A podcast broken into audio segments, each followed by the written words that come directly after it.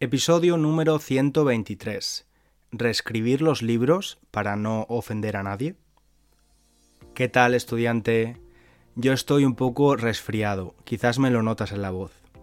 Estos días he intentado no salir mucho de casa para no coger frío y recuperarme rápido, ya que este fin de pasado tenía una boda, una boda muy especial en Oxford. Y no, la mía no, no. Ha sido mi cuarta o quinta boda británica, creo. La primera religiosa. Me voy a hacer al final un experto. Y ha sido muy interesante cantar en inglés en la iglesia, ya que no sabía cómo se pronunciaban muchas de las palabras del inglés antiguo que aparecían en estas canciones religiosas, ¿no? Bueno, como siempre, te recuerdo que puedes usar la transcripción gratuita y las flashcards de vocabulario en la página web www.spanishlanguagecoach.com. Y también te recuerdo que si disfrutas del podcast de forma habitual, te está ayudando y te gustaría contribuir con su continuidad, me ayudarías mucho si puedes compartirlo con otras personas que estudien español o si dejas una pequeña valoración en forma de comentario o unas estrellas en tu app de podcast. Venga, vamos a empezar con el tema de hoy.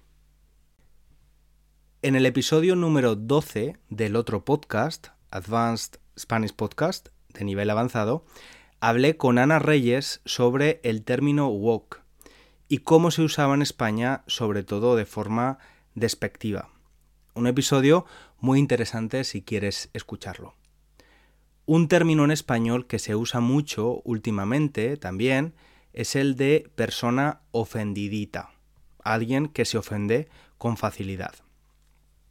Y esta semana se ha hablado mucho sobre este tema ya que se ha sabido que los libros del autor infantil Roald Dahl iban a ser modificados. Se iban a cambiar palabras para ser menos ofensivas con las realidades actuales. Luego seré un poco más específico sobre estos cambios. Si el nombre de este autor de libros infantiles o cuentos no te suena, quizás te son más familiares los títulos que escribió, como Charlie y la fábrica de chocolate, Matilda, El gran gigante Bonachón o James y el melocotón gigante. Cuentos que se han llevado a la gran pantalla, se han hecho películas y también a los teatros en forma de musical en algunos casos. El debate que se ha generado es de si es correcto modificar lo que dice un libro para no ofender a nadie o si esto no es más que un acto de censura y que elimina el carácter de los libros que fueron escritos en un momento diferente al actual. Para algunas personas estas modificaciones son necesarias, para otras no son más que producto de demandas de personas ofendiditas. Vamos a intentar buscar un poco de claridad en este asunto, en este tema. Pero antes me gustaría hablar de este autor y de su vida un poco más, porque es interesante ver cómo su infancia, especialmente, tuvo un impacto muy grande en el tipo de literatura infantil que después escribió. Roald Dahl nació en Gales en 1916, de padres noruegos. Su padre murió cuando él tenía solo tres años y él y su familia se fueron a vivir a Inglaterra. Una de las escuelas a las que asistió, St. Peter's School, inspiró la novela Boy, Tales of a Childhood, en la que Dahl describe sus experiencias en la escuela. En su autobiografía, Dahl habla sobre la vida en el internado, un colegio donde estás interno, es decir, duermes allí. En este internado, los castigos eran severos y los profesores a menudo eran crueles. Además de la escuela, Dahl también pasaba tiempo explorando la naturaleza y leyendo libros. Tenía una gran pasión por los libros y la lectura, y se inspiró en los cuentos de hadas las criaturas mágicas que vuelan y las historias de aventuras que leían sus padres para escribir sus propias historias. Su madre, en particular, lo animó a leer y escribir, y él dijo que gran parte de su éxito posterior como escritor fue gracias a esta influencia. Conociendo un poco más su infancia, no me extraña que en muchos de sus libros los niños se rebelen en contra de los adultos a los que consideran injustos y crueles. Quiero que escuches esta escena de la película Matilda, donde esta niña y su padre están teniendo una conversación. A ella le parece mal que su padre venda coches en mal estado y engañe a sus clientes. En definitiva, que sea un estafador.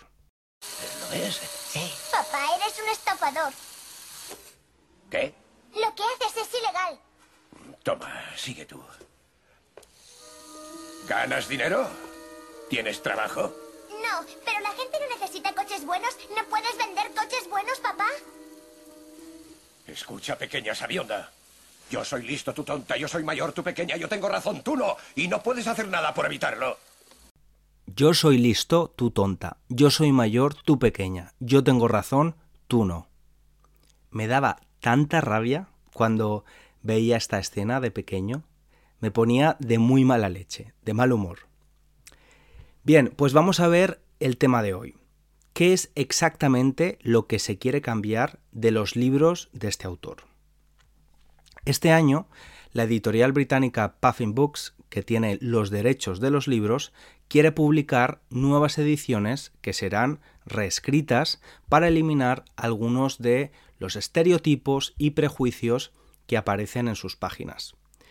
La decisión se tomó después de una revisión hecha por la editorial y expertos en literatura infantil, que identificaron ciertas partes que pueden considerarse ofensivas o inapropiadas. Por cierto, como curiosidad te, diré que estos cambios o retoques solo afectarán a los libros en inglés. Las editoriales que tienen los derechos en español y en francés ya han confirmado que no van a seguir la misma línea y mantendrán los textos como son actualmente. La idea de la editorial británica es mantener la esencia de las historias originales de Dahl, pero hacer que sean más inclusivas y accesibles para los lectores de hoy en día. Vamos a verlo con ejemplos concretos de diferentes libros. En el libro Charlie y la fábrica de chocolate, un personaje al que se le describía como gordo ahora es enorme y también se ha eliminado el adjetivo feo. También se usa el género neutro con los umpalumpas, que ya no son hombres pequeños, sino personas pequeñas. En el cuento de las brujas, el protagonista afirma que va a tirar del pelo a las mujeres para así saber si llevan pelucas, pelo falso, y ver si son brujas. Y su abuela contesta, no puedes ir tirándole el pelo a cada chica que conoces. Sin embargo, ahora, en vez de eso, dice, hay muchos otros motivos por las que las mujeres podrían usar pelucas, y la verdad es que no hay nada de malo en ello. Por último, en Matilda han sido sustituidas las referencias a los escritores Joseph Conrad, escritor de El corazón de las tinieblas, y Rudyard Kipling, autor de El libro de la selva. Y se piensa que es porque hay quienes consideran que estos libros son imperialistas y supremacistas. En su lugar se nombra a John Steinbeck y a Jane Austen, para de esta forma incluir a una escritora femenina.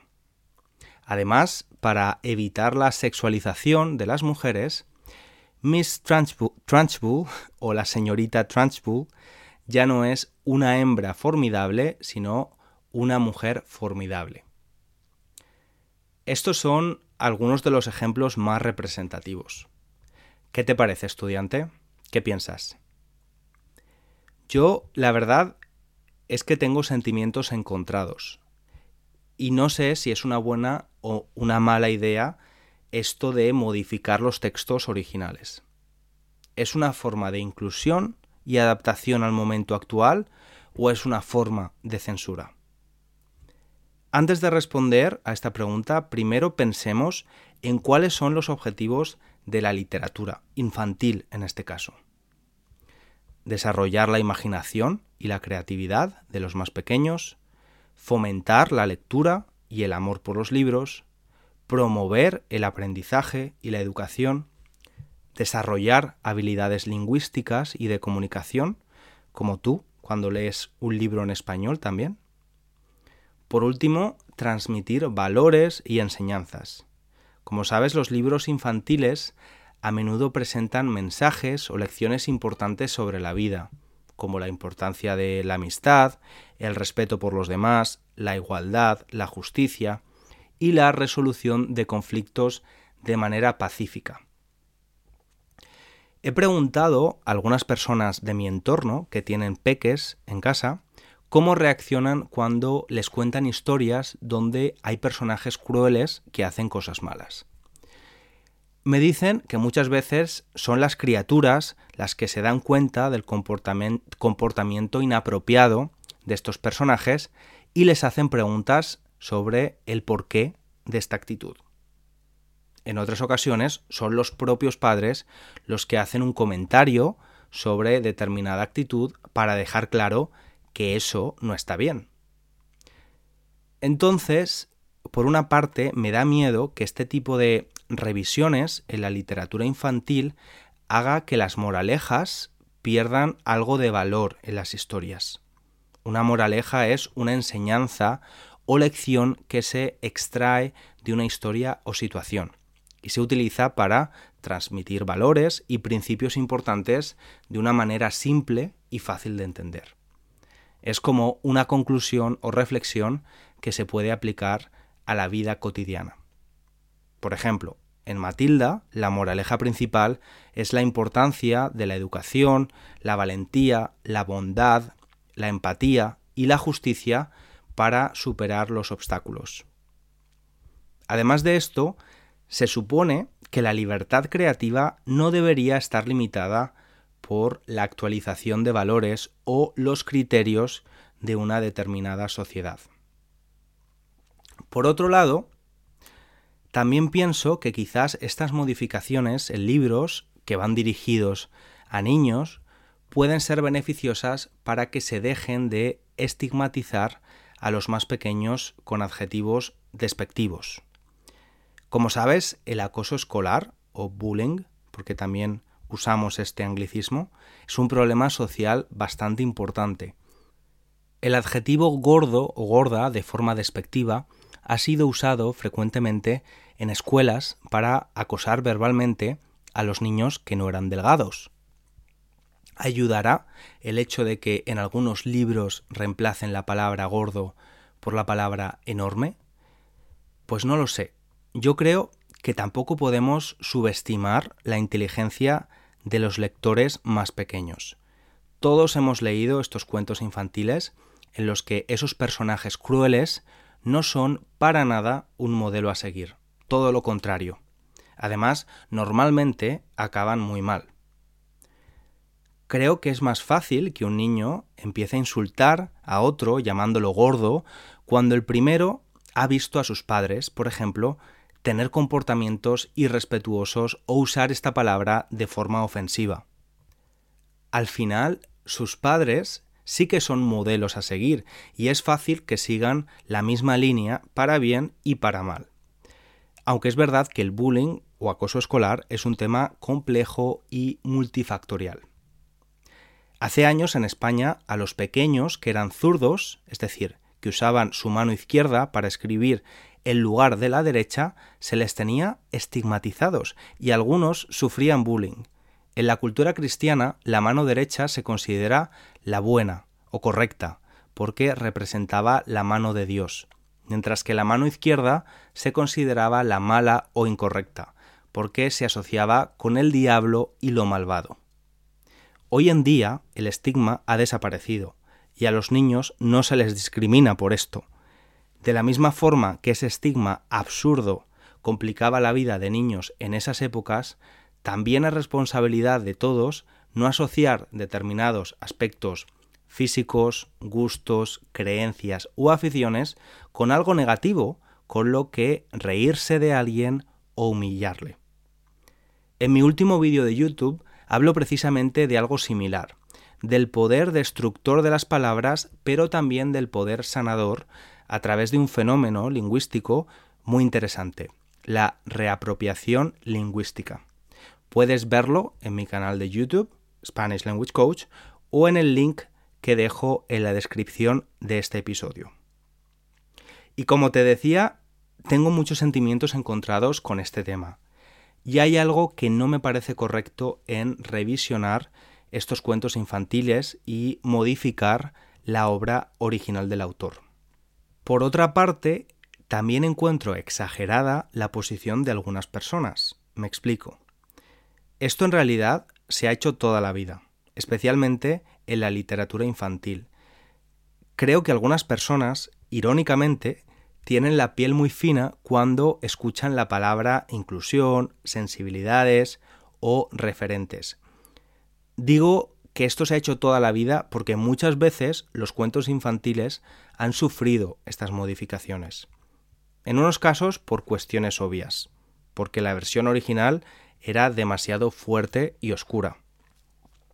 La Bella Durmiente, por ejemplo, está basado en otra historia titulada Sol, Luna Italia, publicada en 1634, en la que la princesa cae en un sueño profundo después de pincharse con el uso. Mientras está dormida, un rey viajero la encuentra y la viola. Ella se queda embarazada y tiene dos bebés gemelos. Suceden más cosas horribles relacionadas con asesinatos y canibalismo, pero voy a ahorrarte los detalles, estudiante. Creo que a todos nos parece lógico que este tipo de literatura no es la más apropiada para los más pequeños. Otro ejemplo que quiero darte es uno más reciente, de 1973 concretamente, y es un cambio que se hizo en el libro de Charlie y la fábrica de chocolate. En las primeras ediciones de la novela, publicadas en los años 60, Dahl utilizó la palabra negro para describir a los umpalumpas. Negro en inglés tiene connotaciones negativas y racistas. Estaban representando de una forma caricaturesca y racista a estos personajes. Se decidió cambiar la descripción de los Umpalumpas y reescribir la novela para que los personajes fueran de piel naranja con pelo verde. ¿Sabes quién hizo el cambio? El propio autor, Roald Dahl. Dahl explicó que se dio cuenta de que el uso de la palabra negro en la novela podría ser considerado ofensivo y que no quería que los lectores interpretaran mal sus intenciones. Y estoy seguro de que nadie lo acusó entonces de woke, con la connotación negativa que se le ha dado a esa palabra, u ofendidito. Cuando perteneces a un grupo que ha sido históricamente discriminado, te das cuenta de lo importante que es la representación, los referentes y sobre todo que no se te represente siempre de la misma forma en la ficción literaria o audiovisual, como una caricatura. Hoy en día se pone más esfuerzo en que esto no pase, y me parece muy sano, porque hace que los estereotipos y estigmas no continúen reforzándose. Y aquí hablo del presente y del futuro. Pero ¿qué hacemos con el pasado? ¿Qué hacemos con lo que ya está escrito, grabado, pintado, reproducido? Pues no sé qué piensas tú, estudiante, yo no tengo una respuesta clara. Pienso que quizás lo que me da miedo de revisar demasiado es no saber dónde parar. Además pienso que puede ser una muy buena oportunidad para analizar cada obra, libro, cuento, película, cuadro, y analizarla en contexto, en su contexto histórico y cultural. Ver cómo hemos cambiado y progresado, y saber cómo no cometer los mismos errores. Tener una referencia de lo que una vez fuimos. Y hasta aquí hemos llegado por hoy. Hoy hay bastantes palabras nuevas, creo. Por cierto, el otro día me decía un oyente del podcast que llevaba escuchándolo dos años, que nunca usa las transcripciones porque no las necesita y que tampoco había usado las flashcards. Se decidió eh, a empezar a usarlas hace unas semanas y se ha dado cuenta de lo útiles que pueden ser para ganar vocabulario en español y hacerlo en contexto, como debemos aprenderlo. Así que te animo a hacer lo mismo que este oyente y después de escuchar el podcast puedes jugar un poco con las flashcards y memorizar las nuevas palabras. Ahora me despido hasta el próximo episodio. Un abrazo grande.